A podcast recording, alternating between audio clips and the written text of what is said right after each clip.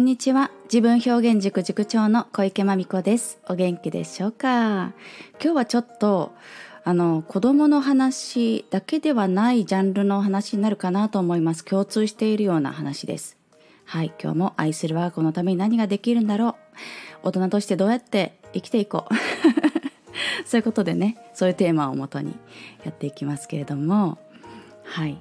この言葉お耳なじみ深いんじゃないでしょうか。ご迷惑をおかけしまして申し訳ありません。そして人に迷惑はかけてはいけません。とか人に迷惑かけないならいいよ。そう。迷惑をかけるっていうことについて。はいちょっと持論展開していきたいなと思ってるんですけれども。これねあの先日私発信はママ交流会という私が所属してあの裏方役をやっています A ビジョンプラスというね大人がコミュニケーションについて学ぶことを目的に活動しているコミュニティがありまして、はい、そちらが主催して発信はママ交流会というのを行いました。あの主にはそうだなスタンド FM で活躍して活動していらっしゃる方が多かったんじゃないでしょうか。あのワーママさんたちねこれから何何かやっていきたいっていうそういったねもうエネルギーの塊みたいな皆さんが集まってくださって互いに交流されてまあねそのイベントの話は置いといてですね、まあ、それを行いましたよと。でその裏方というか運営役でね4人のチームで行ったわけです。であのとある時にこんなちょっとしたあの会話があってですねそれが非常に子供とか大人とか関係なくまあ教育的な話でねあのぜひちょっと持論につなげたいなと思うことがあったわけですね。それはあのランチ会のね料金なんですけどランチ会のお店を手配してくださった A さんがですね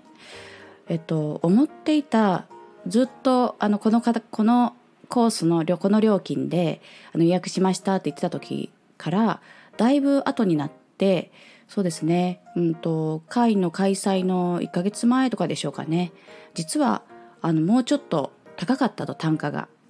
えー、ですからいわゆるコストとしては認識していたものよりも、まあ、結構上がってしまうということが分かりましたという状態があったんですね。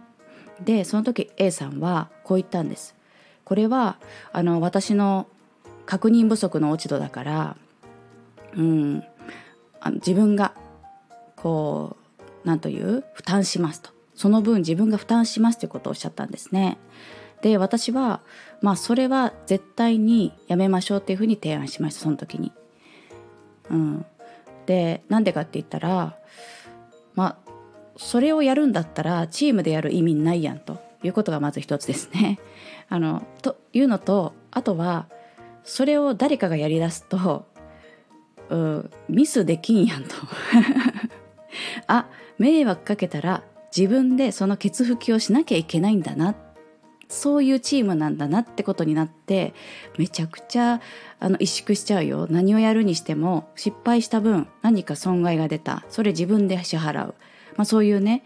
なんか結局はそういうことになっちゃうんだったらあのチームでやる規模としてはリスクが大きいわけですよね。規模が大きいわけですから。自分が一人であの企画する内容よりも規模がチーム分大きいわけですから。その中で責任だけ自分の一人で負うみたいなことになったら大変だと。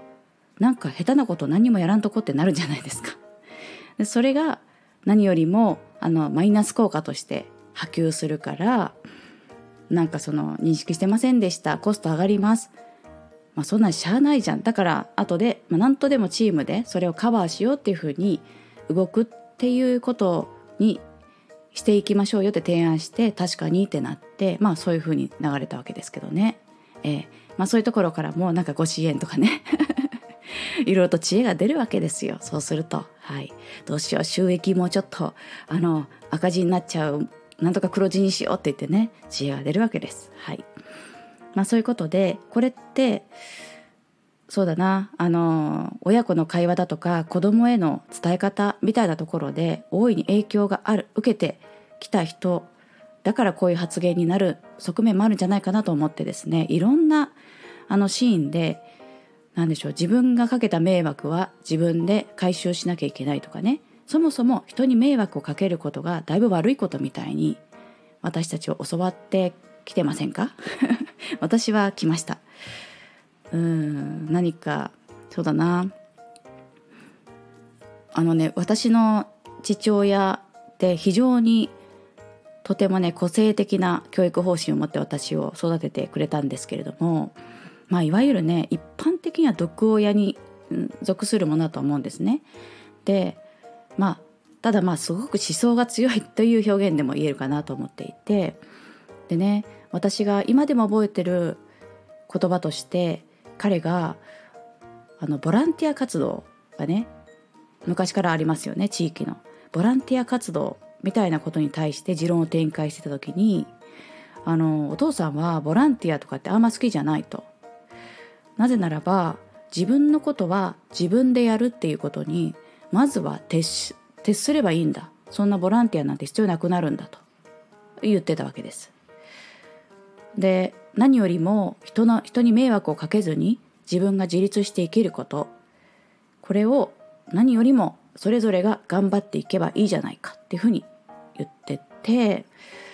私はうんなるほどなと思ったわけだまあとはいえねうちの父って結構そのいろんなとこに寄付とかでするわけで するんですけどねそれはあの経済的にちょっと裕福な分なんかこう震災とかあればバーンとねあの寄付口座にバーンとつぎ込むみたいなことするんですけどするんですけどなんかああやったああいうああいうというかそのボランティア活動に対しての持論はそういうふうに私に教えてくれました。でベースとして自分のことをまず自分が面倒を見人に迷惑をかけるだなんて恥ずかしいことだ大人として自立していない恥ずかしいことだっていう考えがあってで節々に発言の節々にその価値観をねが登場するっていうことを私は体験していて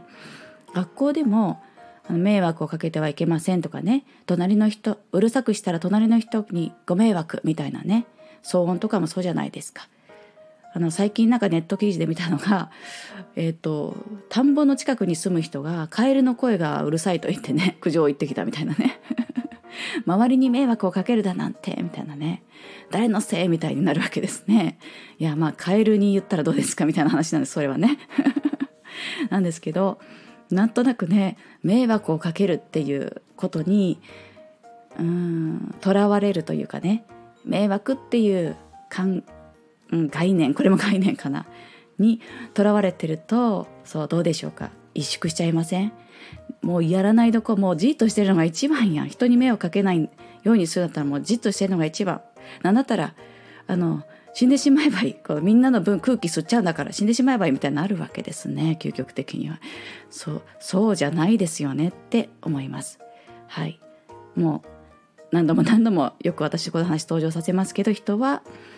あの単品で生きていけないようにできた生物だと思いますので、まあ、いわゆる迷惑と言われているあの人に影響を出して互いにでこぼこ補い補い合って別にあの裕福だから助けるとかそういうことではなくてあのまあなんかパッと手を差し伸べたりあのパッとリカバーしたりみんなでやってることで何か穴が開けばみんなでそこを補修しに行く。穴開けたやつが誰だなんてその話関係ないと。そうしないと沈んじゃうよ船みたいになるわけですよね。っていう感覚をまあ自分表現塾でまた次ね8月に8月16から5日間合宿を行うわけですけど共同生活っていうところで、まあ、どこかもしその迷惑に関してのバイアスがかかっていることを発見しましたら私はまたその逆側から押していきたいと思っております。はいもしよかったらあなたのご意見も全然私と違うご意見でもあの何でしょうこうかびついたりしませんので 教えてくださればくださるだけありがたいものです。よかったら書き込んでくださいね。ではまた。今日はそんな感じで終わっていきます。この放送は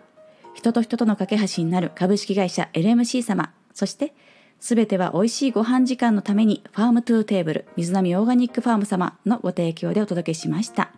大木社長、ともちゃん、今日もありがとうございました。ではまた明日までお元気でお過ごしくださいね。ありがとうございました。